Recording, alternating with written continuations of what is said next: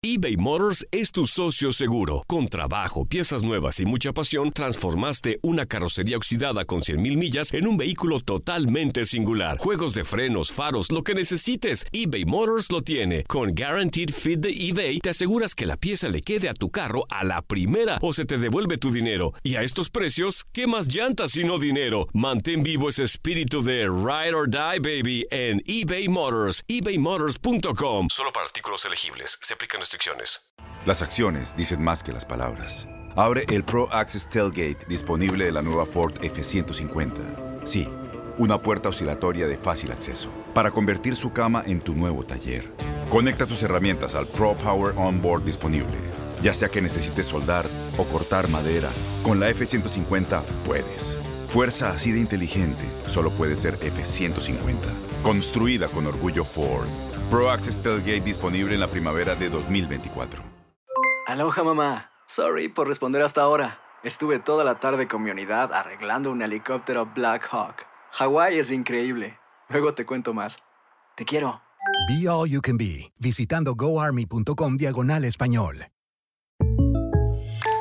When you buy a new house, you might say, Shut the front door! Winning! No, seriously. Shut the front door. We own this house now.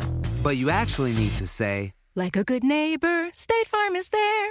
That's right. The local State Farm agent is there to help you choose the coverage you need. Welcome to my crib. no one says that anymore, but I don't care. So just remember, like a good neighbor, State Farm is there. State Farm, Bloomington, Illinois. Estamos listos para seguir analizando el fútbol como solo se vive en este lugar. Continuamos.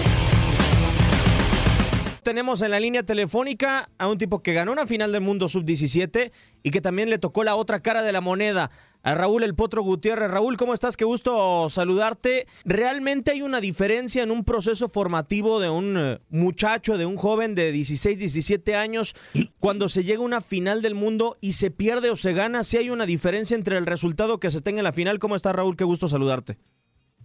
¿Qué tal? Un saludo a todos. Y mira, no creo que tenga que ver, digo, México, por lo menos en los en los últimos cuatro mundiales, ha estado ahí cerca de, esos lugares este, desde el, el 2011, 2013, luego el 2017 quedaron en cuarto lugar, no les fue tan bien en, el, en la edición pasada y mira, otra vez están, eh, eh, se metieron a la final, entonces digo, creo que, que, que la preparación de estos equipos es buena, lo que les permite competir y, y en este sentido eh, siempre colocarse entre los cuatro mejores. Entonces, yo creo que es más un, un tema de una buena preparación para que nuestros equipos eh, ingresen a esos sectores. Es eh, la otra vez alguien decía por ahí es que somos potencia. Yo creo que somos un equipo, un país referente en esta categoría. Se hacen cosas muy interesantes este, en la preparación de estos muchachos, pero creo que para para hablar de ser potencia, creo que tendríamos que hablar también de un tema que es este, la exportación de jugadores y desgraciadamente eso no pasa en México. Otro, ¿qué le faltó a esta selección para, para llevarse el campeonato? ¿Le faltó qué? ¿Fútbol, mentalidad? O sea, más allá de que eh, el torneo haya sido de menos a más, ¿no? Con un poquito de dificultades, sabemos que semifinal eh, la tuvieron difícil ante Holanda, luego la final igual creo que Brasil fue superior, pero ¿qué falta realmente para hacer esa potencia que tú dices? Sí, sí, a lo mejor podemos decir, eh, en, en- en estas categorías somos competitivos, pero para a lo mejor poder ser potencia, ¿qué está faltando? Porque realmente calidad creo que hay, ¿eh? Pues mira, creo que, que ha faltado más continuidad en, en ese sentido, en, en, en- en mantenerse siempre buscando estar en esos lugares, porque tampoco creas que es tan complicado. Digo, Brasil no está en todas las finales, ¿eh? O sea, de, de esta categoría, quiero decir. Eh, es, es un torneo que, que es muy asequible para todos los, los equipos y en esa medida se pueden ir colocando. Holanda siempre llega con el título de campeón y difícilmente llega a, a las finales. Y bueno, hablando ya en particular de México, pues fue, fue un torneo en el que, como mencionas, fue, fue de menos a más. Creo que nunca encontramos una versión este, limpia, ¿no? De, cómo nos hubiera gustado, con, con buena llegada, con, fútbol más estructurado. Creo que difícilmente podemos pensar en algún partido. De Isla Salomón se no cuenta, este, con todo respeto. Este, pero es un equipo que encontró una llave ganadora y eso en estos torneos es bien importante. Y llave ganadora quiere decir que, que por momentos se veía desdibujados, por momentos el rival como el partido de Holanda parecía que ya nos tenía con la soga al cuello, el equipo se recuperaba y, daba ese salto eh, eh, de calidad este, hasta llevarnos a, un, a penales y ganarnos. Entonces, para mí eso es una gran virtud.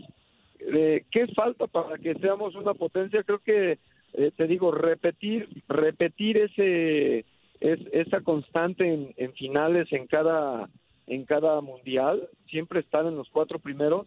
Y la otra parte más importante que ahí mencionaba, ¿no? que a lo mejor nos dan un mejor dato, es eh, tratar de que estos jugadores, yo creo que adaptado a la Liga de México, terminen jugando por lo menos el eh, 50%, vamos a ponerle el 60% en primera división. Creo que ese podría ser el salto de calidad que, que necesita México para, ya no hablemos de exportación, hablemos simplemente de que estos muchachos puedan tener la oportunidad de pisar canchas de primera división bajo un buen proyecto.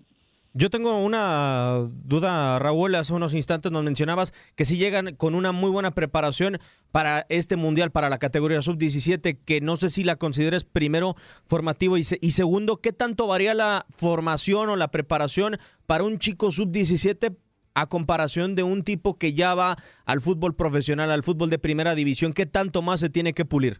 Es que mira, ahí son situaciones que estos muchachos sub-17 tienen en contra porque mientras ellos están jugando un mundial, eh, para el siguiente proceso sub-20, el, el jugador de la categoría un año más grande ya está preparándose. Entonces, en estas instancias, ahorita este jugador que sería sub-18 está ya prácticamente pisando el, el, este, la sub-20 de sus clubes y algunos que muestran más calidad están pisando ya los primeros equipos.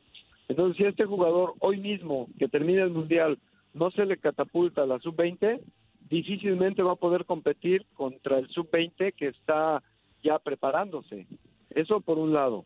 Después, eh, creo que, eh, vamos, nuestro aparato futbolístico mexicano no es como el de Holanda, ¿ves? El de Holanda es totalmente exportador y a, ahora sí que a, este, a distancia se ve que lo que menos les importa es el resultado.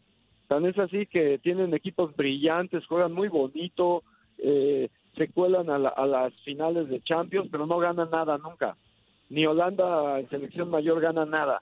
Entonces, se entiende que es un fútbol creado, ¿para qué? Para exportar jugadores, para crear jugadores y en esa medida eh, eh, tener un, modo de, de presentación hacia el mundo. Creo que en México, te digo, no estamos en ninguna de las dos categorías de ese tipo y lo que deberíamos de tratar de apuntalar es, es ese tiempo para que estos muchachos se vuelvan realmente eh, eh, un activo de los clubes y, tengan también algún tipo de posibilidad de, de venderse, de desarrollarse en otros lados. Es el tema con los jugadores. ¿Qué debe de pasar con el Chima Ruiz, eh, Raúl? Eh, eh, hay que mantenerlo en esa categoría, hay que darle esa continuidad también en con esa generación para un proceso olímpico. ¿Qué debe de, pasar con el Chima? Mira, es que ya ahí ya es una situación de, ideas personales y de objetivos personales, ¿no? y evidentemente ahorita Chima prácticamente es el último, el último, este eslabón de ese proceso 2009-2016 que, que, empezó con Néstor de la Torre y que culminó con Héctor González. Entonces habrá que ver cuál es la idea de la nueva administración de acuerdo a sus ideas, de acuerdo a sus conceptos y, y sin embargo, bueno, uno siempre pensará que, que para, para crear, si, si, si lo logras hacer de lo ya bien hecho, ya le vas a ganar camino y no empezar de cero como estamos acostumbrados en nuestro país. Entonces hablamos de que los procesos, eh, sobre todo en esta categoría de sub-17, va por buen camino la selección. El fútbol mexicano, no la selección. El fútbol mexicano, en estas categorías, podemos pensar que ya vamos en camino a ser potencia. Sí, yo creo que sí. Te digo que si, si por ahí se logra todavía darle una continuidad a la preparación que tienen estos equipos, que no haya una situación como la de hace dos años que no calificamos a la, a la fase de grupos y eso fue por preparación. Estos equipos avanzan y llegan a donde llegan es por la preparación, es por el, el roce que se les da internacionalmente, principalmente obviamente tiene que ver la metodología que hay o había en selecciones nacionales, la, la, el, el tiempo que están en sus torneos sub 13, sub 15, sub 17 y sub 20 por parte de la federación. Esos tres este, apartados son fundamentales para que un equipo eh, eh, de estos llegue a finales de una Copa del Mundo sub 17. Entonces yo creo que si esa continuidad se, se mantiene y permanentemente estamos ahí, bueno, yo como te digo, yo le daría el toque final a, a la consecución de estos jugadores para que sus clubes los protejan y terminen como el ejemplo de Eric Aguirre, ¿no? Que, siendo categoría 97 jugó un Mundial 96, eh, eh, ingresó a la sub-20 regresando del Mundial, a los tres meses eh, lo subieron al primer equipo y prácticamente al medio año de haber jugado un Mundial debutó en primera división y hoy pues, es un equipo con posibilidades de seleccionado mayor. Entonces ese sería para mí el camino idóneo para, para muchos de esos muchachos o para todos. Dentro de ese camino idóneo muchos hablan de reducir el número de extranjeros. Eh, ¿Tú optarías por reducir o por pulir la calidad del extranjero que llega a la Liga MX? Y, te lo pregunto eh, por si llegaste a ver a tus jugadores que tuviste en 2011, en 2013, que aprendían de los extranjeros que sí aportan a la Liga MX, que realmente dejan algo, como Giñá, como todos los referentes que han venido fuera de, de México a la Liga MX. Pues mira, yo, yo no estoy, vamos, siempre, siempre he hablado de, de las circunstancias y las decisiones ejecutivas, bueno, están para eso. Y la parte deportiva, bueno, hay que aprenderla. Ahora sí que, como decía Einstein, ¿no? Hay que aprender las reglas del juego y después jugar mejor que nadie. Entonces, pero sí creo que ayudaría eh, eh, contrapesos como ese, ¿no? Como el de tratar de reducir un poco la cantidad de extranjeros, el que la regla eh, 2011 siga dándose, eh, y si se puede inventar alguna otra eh, a favor de estos muchachos, siempre, siempre va a ser bienvenida.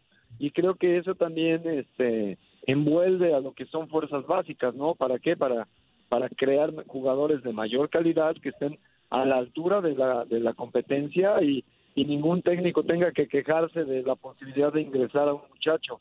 Entonces te digo, todo es, yo lo veo todo de manera global y ojalá que, que se dé, ¿para qué? Pues para bien de estos muchachos, que tengan la oportunidad, porque al final creo que hablamos de eso, ¿no? De oportunidades, ¿no? queremos más, más guiñacs y menos cauteruchos, por ejemplo. O sea, eh, eh, tipos que tienen todo un semestre, todo un año para demostrar y eso nunca se ve para dar, al darle una oportunidad a un muchacho. Hacemos una pausa porque el ánimo sube de tono en la mesa de Fútbol Club. Regresamos. Aloha mamá, ¿dónde andas? Seguro de compras. Tengo mucho que contarte. Hawái es increíble. He estado de un lado a otro con mi unidad. Todos son súper talentosos. Ya reparamos otro helicóptero Blackhawk y oficialmente formamos nuestro equipo de fútbol. Para la próxima te cuento cómo voy con el surf y me cuentas qué te pareció el podcast que te compartí, ¿ok? Te quiero mucho. Be All You Can Be, visitando goarmy.com diagonal español. Boost Mobile tiene una gran oferta para que aproveches tu reembolso de impuestos al máximo y te mantengas conectado. Al cambiarte a Boost, recibe un 50% de descuento en tu primer mes de datos ilimitados. O, con un plan ilimitado de 40 dólares, llévate un Samsung Galaxy A15 5G por $39.99. Obtén los mejores teléfonos en las redes 5G más grandes del país. Con Boost Mobile, cambiarse es fácil. Solo visita boostmobile.com. Boost Mobile, sin miedo al éxito. Para clientes nuevos y solamente en línea, requiere AroPay. 50% de descuento en el primer mes requiere un plan de 25 dólares al mes. Aplican otras restricciones. Visita No hay nada como una bebida bien fría de McDonald's luego de un largo día. Porque después de pasar horas manteniendo todo bajo control, te mereces un premio por tus esfuerzos. Y si ese premio viene helado, es aún mejor. Hay bebidas. Y hay bebidas de McDonald's. Ponle sabor a tu día. Tu sweet tea, sweet tea lemonade o lemonade favorito está a solo 1.49 en cualquier tamaño. Precio y participación pueden variar, no puede ser combinada con ninguna otra oferta. Este abril te invitamos a nuestra feria virtual Univisión Contigo rumbo a la universidad. Conéctate virtualmente con representantes de colegios y universidades en la costa este, desde Nueva York a Florida. Aprende sobre ayuda financiera, becas y otros recursos para continuar tu educación. Regístrate para asistir y para la oportunidad de ganar una tableta. Te esperamos en Univisión Contigo rumbo a la universidad del 3 al 9 de abril. Regístrate ya en univision.com diagonal universidad.